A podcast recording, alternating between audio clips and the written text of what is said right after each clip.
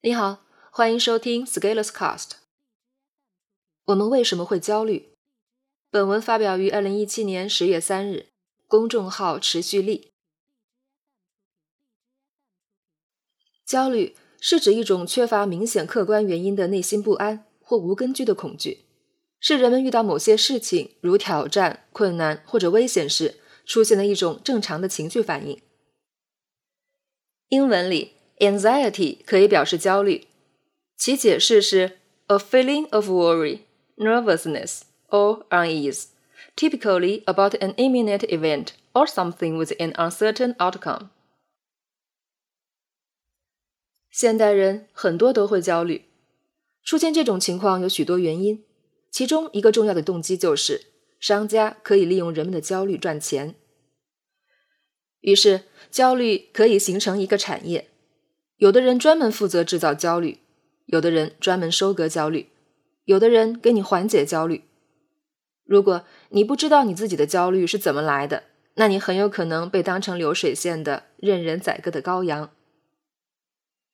今天讲一下我认为我们产生焦虑的原因：一、信息过载。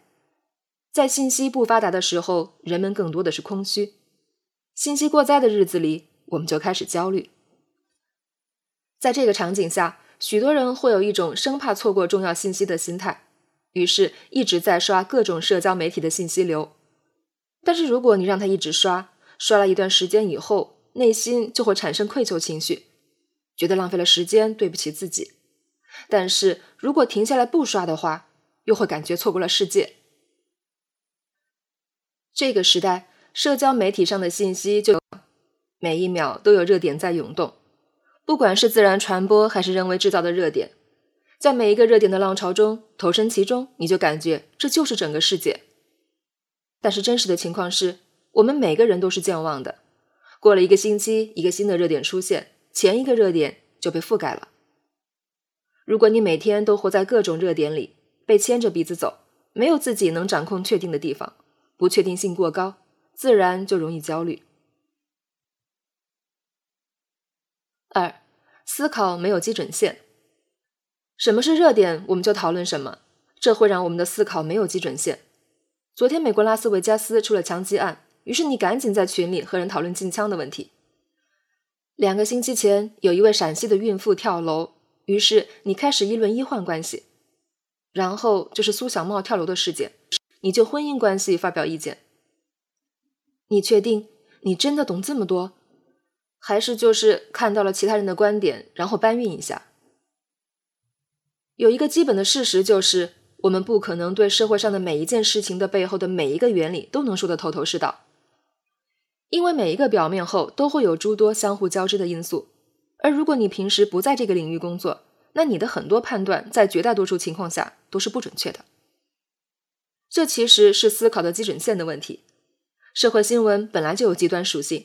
你把社会新闻里的情况当成是你在日常生活中的普遍情况，那你的思考就没有了基准线。上了知乎，你看到人人都是年薪百万，而你的月薪就只有几千块，于是你就会焦虑。但是年薪百万其实本身是很有难度的事情，你根本不知道这个难度，你只是在看着这些事情而已。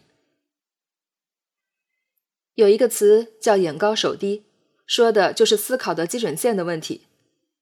你对事情的认知与真实的情况产生了偏差，自然而然就会焦虑了。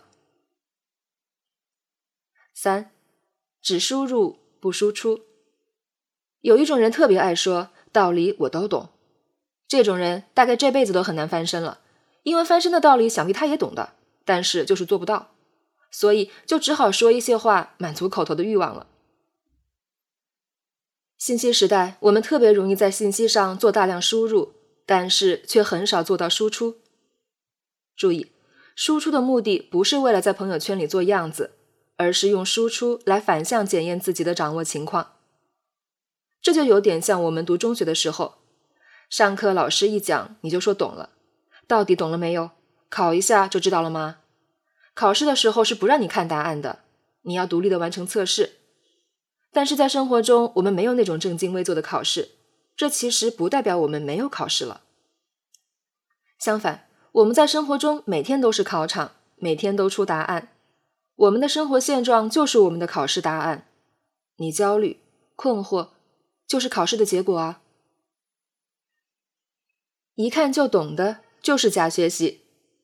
在这个信息过载的时代，我请读者们千万不要满足于只是看到一些信息，然后就认为问题解决了。这些只是暂时的感觉上的缓解，包括焦虑也是如此。做一些事情，做一些输出，产生实质的变化，才有可能让焦虑不再困扰你。本文发表于二零一七年十月三日，公众号持续力。如果你喜欢这篇文章，欢迎到音频的详情区获取原文地址。我们明天见。